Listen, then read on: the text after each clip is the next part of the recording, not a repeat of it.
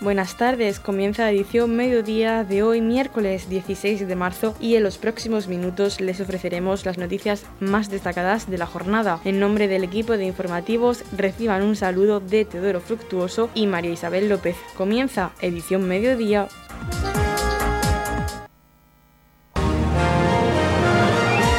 Edición mediodía. Servicios informativos. Más de medio centenar de agricultores se reunían en el Centro de Artes Escénicas de Torre Pacheco el pasado martes para informar a los asistentes del desarrollo y los medios de transporte que se pondrán a disposición de la ciudadanía para asistir a la manifestación que en defensa del sector agrario tendrá lugar el próximo 20 de marzo en Madrid. Del contenido de esta reunión teníamos la oportunidad de hablar con representantes de asociaciones agrarias, el presidente de la Comunidad de Regantes del Campo de Cartagena, así como el presidente del Sindicato Central de Regantes del Acueducto Tajo Segura. Comenzamos esta ronda de entrevistas conociendo la opinión de Vicente Carrión, presidente de COAC Cartagena. Esto está muy complicado, no es lo complicado que está, sino lo que se va a complicar, porque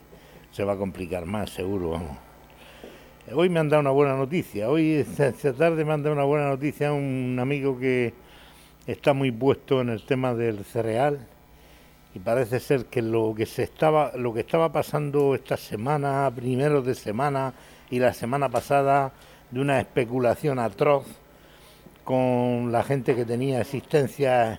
las tenía guardadas y duplicando la oferta en cuanto al precio,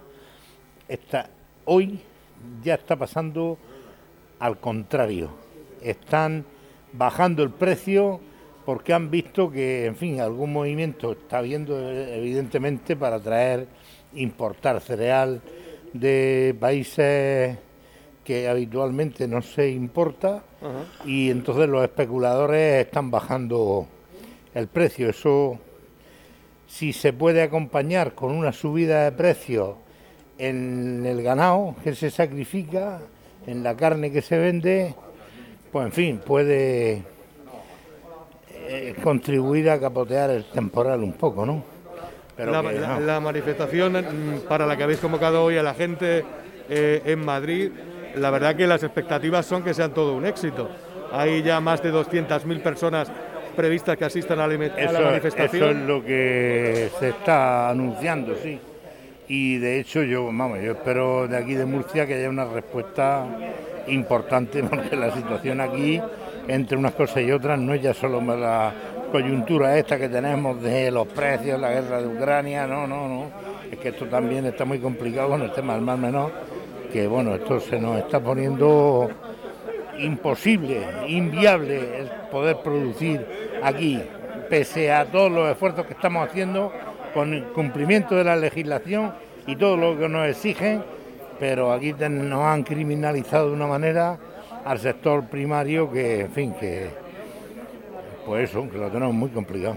Bueno, de hecho, hay algunas empresas del campo de Cartagena que están desplazando sus cultivos a, otro punto, a otros puntos de la región y fuera de ella. Claro, lo que pasa es que eso no lo podemos, no se puede generalizar, porque hay empresas que sí lo hacen. Cogen un vehículo, un camión, montan los artes en el camión, se van a otro sitio a producir, siguen produciendo, pero nosotros los que no nos podemos permitir eso, tenemos que seguir aquí o abandonar directamente. Y entonces, pues en fin, es,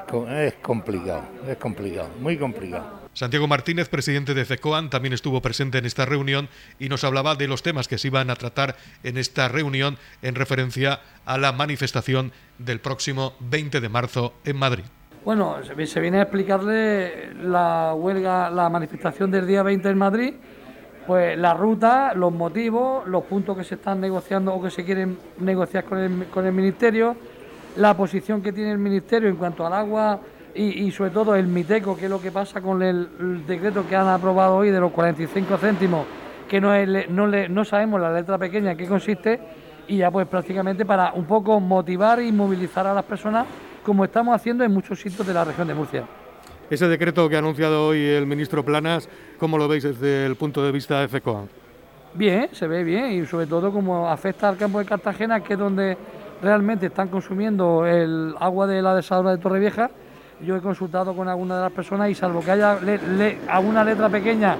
que los comprometa a alguna historia que no se pueda realizar, a nosotros nos parece bien porque ya sabemos dónde estamos, qué precio hay, sube la luz más o suba menos. Ya sabemos que son 45 céntimos más los gastos de la comunidad, que no sé los céntimos que será, pero ya se sabe más o menos dónde estamos. Antes que no sabía dónde realmente iba a parar el precio del metro cúbico del agua. Por su parte, Manuel Martínez, presidente de la Comunidad de Regantes del Campo de Cartagena, nos hablaba de las reivindicaciones que el sector agrícola va a llevar el próximo 20 de marzo a la capital del país. Bueno, nosotros con independencia de las reivindicaciones generales, que son los incrementos de, los precios de todos los insumos, energía, carburante, eh, fertilizantes, eh, también es que no se están aplicando los precios de costo, o sea, se está vendiendo la mercancía por debajo de los precios de costo, algo que en teoría prohíbe la ley eh, de la cadena alimentaria. Eh, pero además de eso, nosotros en nuestro mundo el tema es el agua, el tema es el agua principal. ahora mismo esto se agrava por momentos, nadie pensaba que podíamos tener una guerra en este momento, que podíamos tener escasez de cereal, de aceite de soja y lógicamente cuando todos los países europeos están planteándose que hay que ponerse a producir eh, al máximo rendimiento, eh, nosotros no podemos estar pensando en reducir caudales, reducir el trasvase ni reducir todo esto. Creo que tenemos que tender y creo que algo tenemos que aprender de las cosas malas que ojalá no se produjeran nunca, eh, es que tenemos que ser autosuficientes en un tema tan crucial como es la alimentación. Sin alimentación no hay nada más, no vamos a ningún sitio. Eso es primordial y lógicamente pues es lo que nosotros también conjuntamente con todas las organizaciones agrarias reivindicamos el dominio en Madrid. El ministro Planas hoy ha hecho unas manifestaciones con unos acuerdos que ha tomado el gobierno de la nación que favorecen al sector agrícola. Sí, bueno, eh, yo no sé si esto lo han tomado ellos por iniciativa propia o por las diferentes manifestaciones que se vienen desarrollando ya durante un mes y medio, prácticamente dos meses, en todas las provincias españolas o en todos los pueblos en España, eh, incluida la que se ejecutó también antes con todo el mundo rural. Eh, entonces, no sé si ha sido así. Yo de momento he visto una nota de prensa que bueno, en principio pinta bien, pero desde luego hay que ver el decreto, hay que ver toda la letra del decreto, a ver cómo se aplica y hasta dónde verdaderamente llega, porque he visto algunas cosas que afectan eh, al Guadalquivir y todo lo demás. Bueno, aquí tenemos el tema del agua desalada, eh, que tenemos que ver la letra pequeña y analizarlo con detenimiento. He visto una nota de prensa, pero no el texto del decreto que supongo que se aprobará mañana. Lucas Jiménez, presidente del Sindicato Central de Regantes del Acueducto Tajo Segura, nos hablaba de las rebajas fiscales aprobadas por el Gobierno para los agricultores y las ayudas económicas frente a la sequía, entre ellas un precio máximo para el agua desalada. Bueno, tenemos que, tenemos que analizarlo. Lo que sí sabemos es que lleva una componente que al mundo de las comunidades de regantes nos afecta mucho, que es una, una apuesta económica por la desalación en este momento coyuntural que tenemos de sequía y también de un incremento desproporcionadamente desproporcionado de los costes energéticos que sitúan el agua desalada, no ya fuera del alcance de los agricultores, sino también del propio abastecimiento y otros usos mucho más lucrativos. ¿no? he oído decir que es más barato regar con agua mineral que con agua desalada. Empieza a ser prohibitivo para abastecimiento esto, es decir, este precio, el precio que ha tenido algunos días de la semana pasada del agua desalada, eh,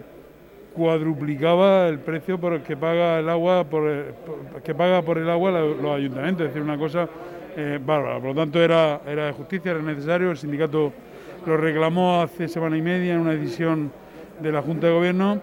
más toda la presión que se ha hecho estos últimos meses con este tema, ha dado ese resultado coyuntural, vuelvo a decir, pero pese a ser coyuntural hay que reconocer que es un es una noticia satisfactoria que va a aliviar por supuesto, la urgencia ya inmediata de algunas comunidades y del resto, eh, si la primavera sigue como sigue, como parece ser que va a seguir,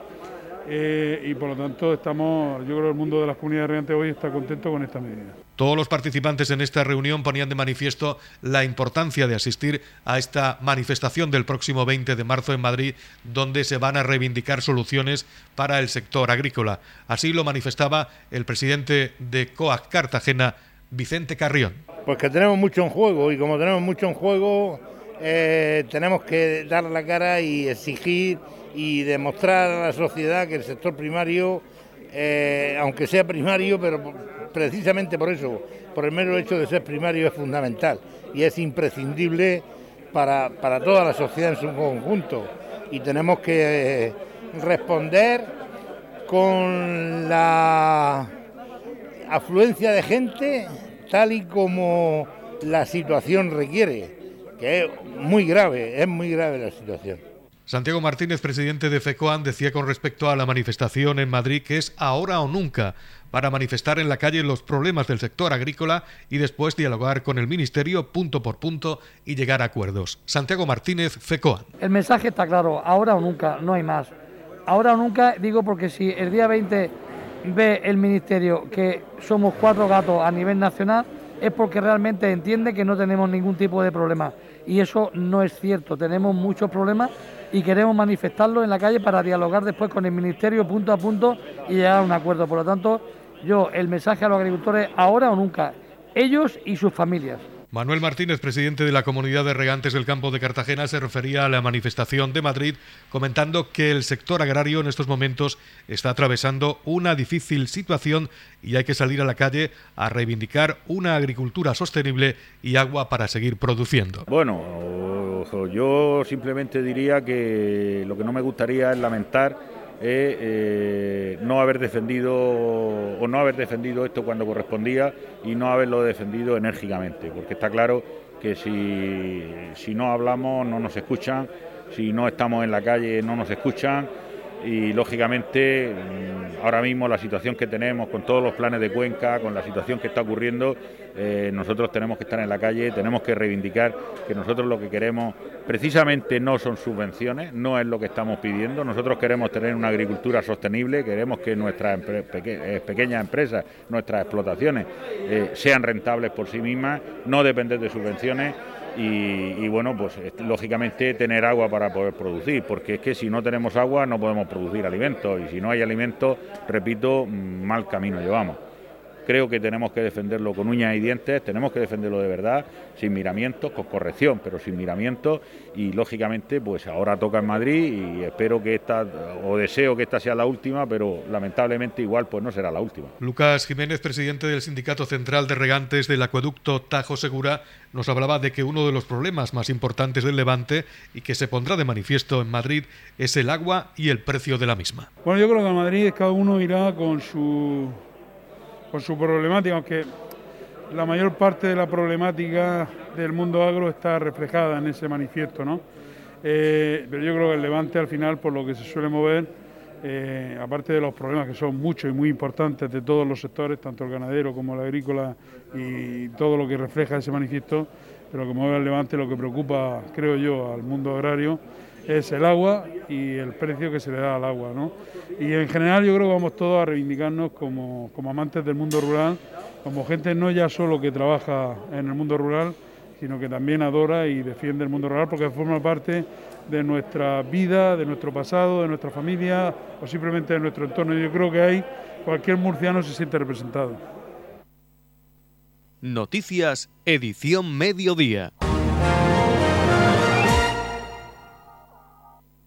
El concejal de deportes Óscar Montoya ha presentado las visitas teatralizadas Primavera 2022. La Concejalía de Turismo del Ayuntamiento de Torre Pacheco ofrecerá una amplia programación de visitas teatralizadas durante todo el año 2022. Estas visitas irán de la mano de un actor que con un enfoque dinámico y divertido dará a conocer a los visitantes los recursos más importantes de Torre Pacheco, como son el paisaje protegido del Cabezo Gordo, el tradicional molino de viento o la venerada ermita de la Virgen del Pasico. Asimismo se realizará dos visitas teatralizadas históricas en junio, coincidiendo con las fiestas de Trinitarios y Berberiscos y las fiestas del Melón. En el programa de primavera 2022 se van a realizar 11 visitas teatralizadas dirigidas a todo tipo de públicos. También se ofrecerán visitas en inglés para el público extranjero. En el cabezo gordo el protagonista será un arqueólogo que hablará de la importancia de nuestro yacimiento arqueológico de la cima de las Palomas, transformándose posteriormente en minero para mostrar las curiosidades de la cueva del agua. En el entorno entorno del Pasico, los visitantes irán acompañados por un molinero que explicará cómo vivía y trabajaba poniendo el molino del siglo XIX en funcionamiento, siempre que el viento sea favorable. También dará a conocer la tradición del clavel que se le ofrece a la popular y querida Virgen del Pasico.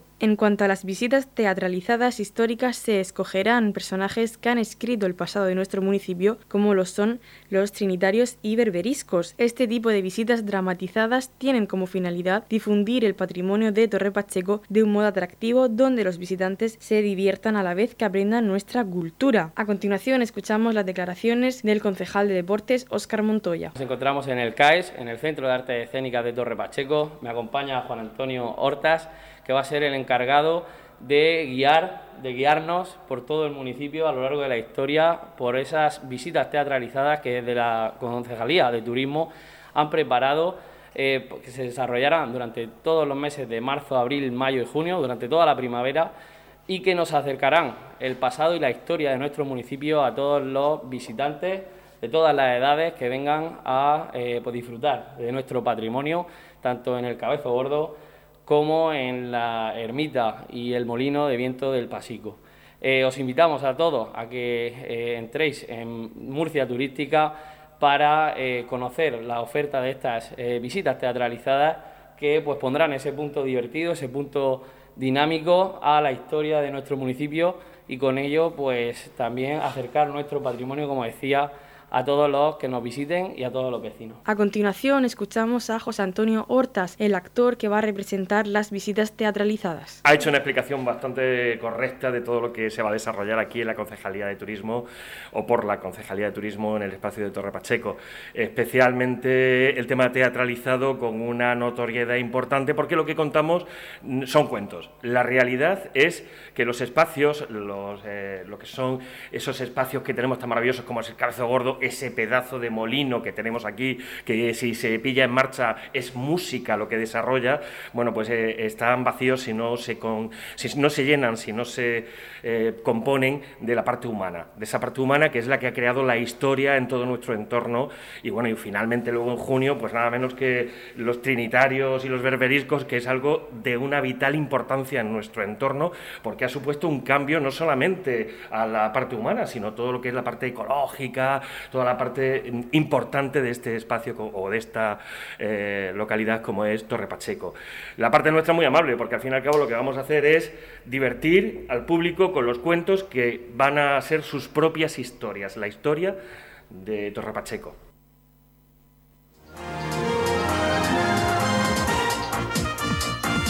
Edición Mediodía, el pulso diario de la actualidad local.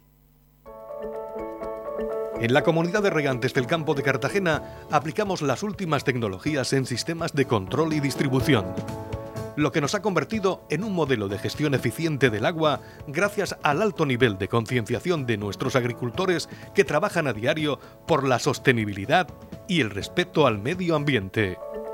La comunidad de regantes del campo de Cartagena les ofrece la noticia agrícola del día.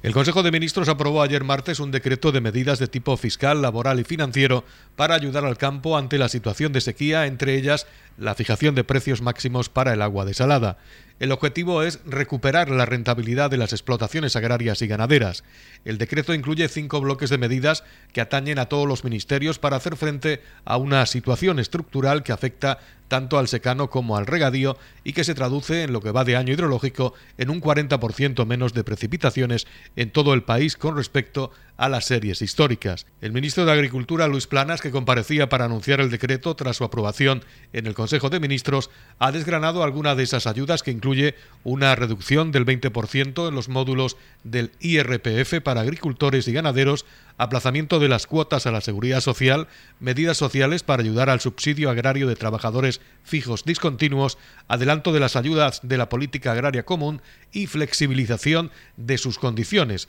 Además, se contempla un aumento de la cobertura de seguros agrarios o fijación de precios máximos para el agua desalada que afecta tanto al secano como al regadío, al regadío en particular por la reducción de las dotaciones eh, de riego, la situación de estos días de pluviometría eh, tanto la borrasca Celia como las que puedan venir en los próximos días y semanas son sin duda positivas y bienvenidas, pero no pueden corregir esta situación de déficit estructural.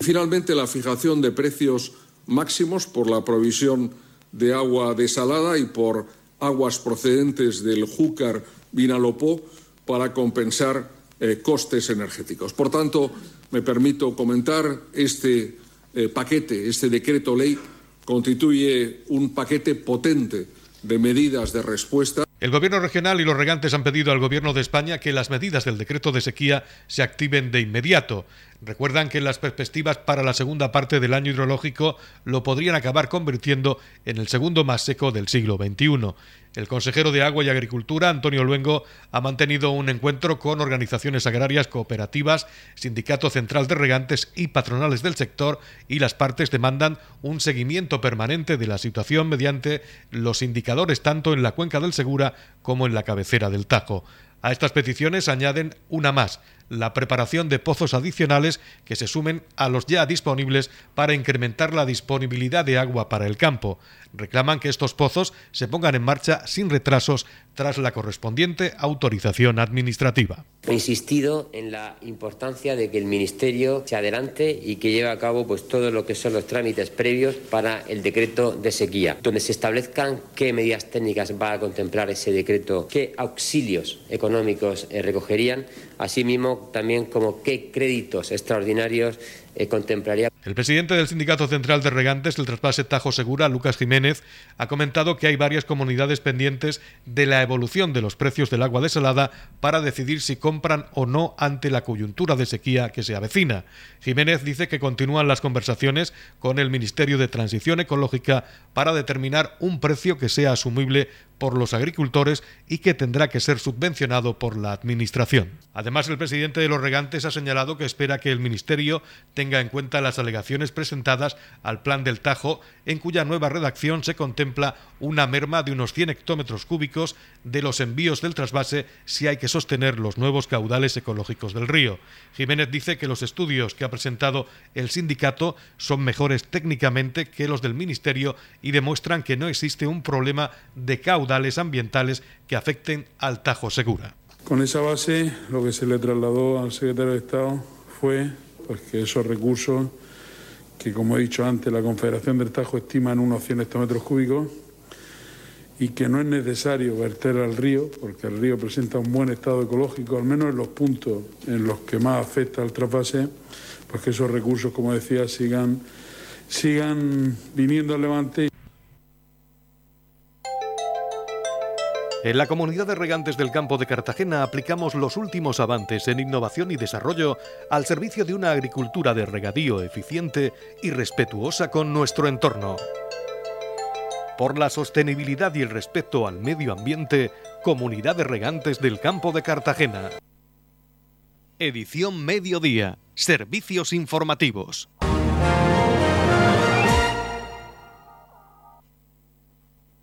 Los alumnos de Prometeo que cursan el programa de formación profesional en la modalidad especial de auxiliar en viveros y jardines realizan sus prácticas en el invernadero de la Biblioteca Pública Municipal de Torre Pacheco. El concejal de Cultura y Turismo Raúl Lledó, la presidenta de la Asociación Prometeo Ascensión Méndez, junto a miembros del equipo de gobierno, visitaron el invernadero de la biblioteca gestionado por Prometeo donde se lleva a cabo esta formación una formación que durará dos cursos con 120 horas de prácticas en empresas al final del programa. En el día de hoy estamos haciendo la primera visita institucional al eh, invernadero que hay junto a la biblioteca, al invernadero de la biblioteca, que hace eh, poco más de un año se hizo un convenio de colaboración con la Asociación Prometeo para precisamente para ponerlo en marcha. Y hoy eh, ya cuando estamos viendo que las restricciones de la pandemia se van levantando nos ha permitido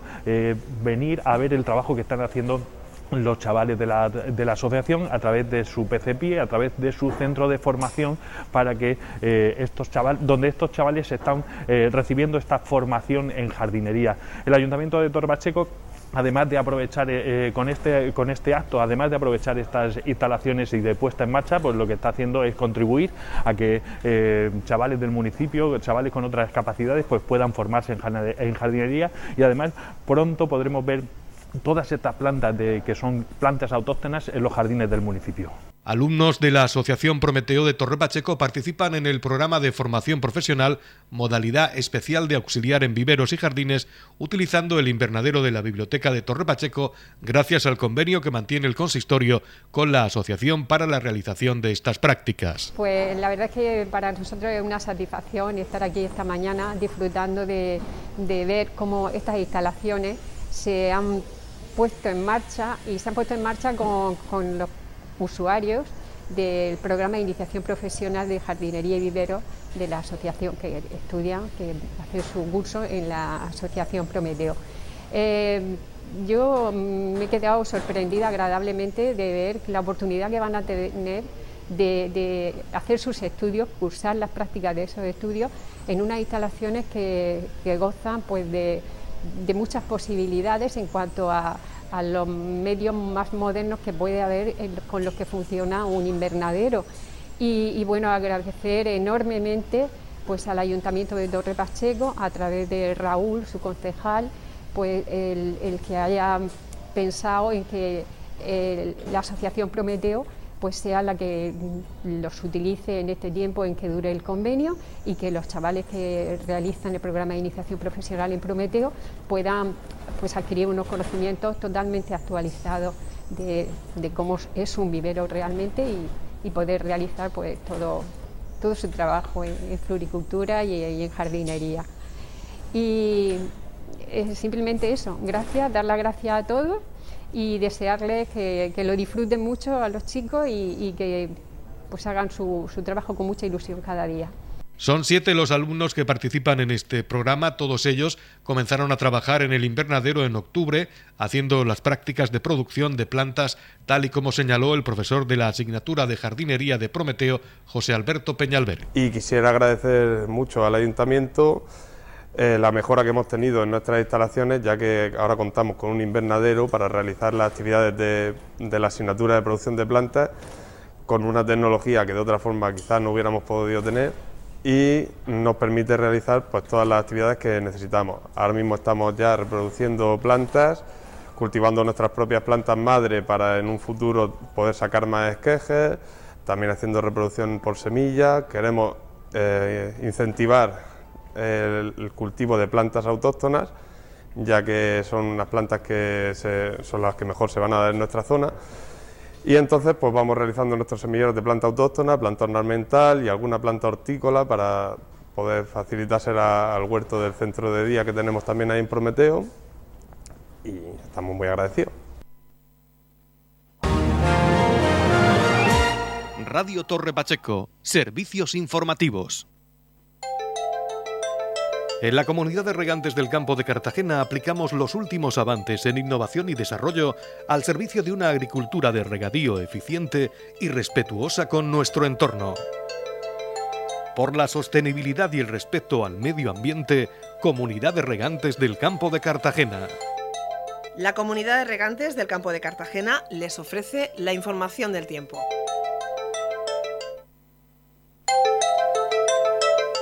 A continuación conocemos la información meteorológica para hoy miércoles 16 de marzo en la región de Murcia. Chubascos fuertes, cielos cubiertos con chubascos que podrían ir ocasionalmente acompañados de tormentas y ser localmente fuertes. Temperaturas en descenso localmente notables. La capital Murcia alcanzará una máxima de 18 grados y una mínima de 12. El campo de Cartagena alcanzará una máxima de 16 grados y una mínima de 13. Y en el mar menor tendremos una máxima de 19 grados y una mínima de 10 grados.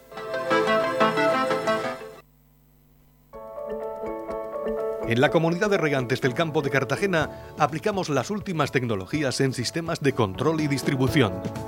lo que nos ha convertido en un modelo de gestión eficiente del agua gracias al alto nivel de concienciación de nuestros agricultores que trabajan a diario por la sostenibilidad y el respeto al medio ambiente.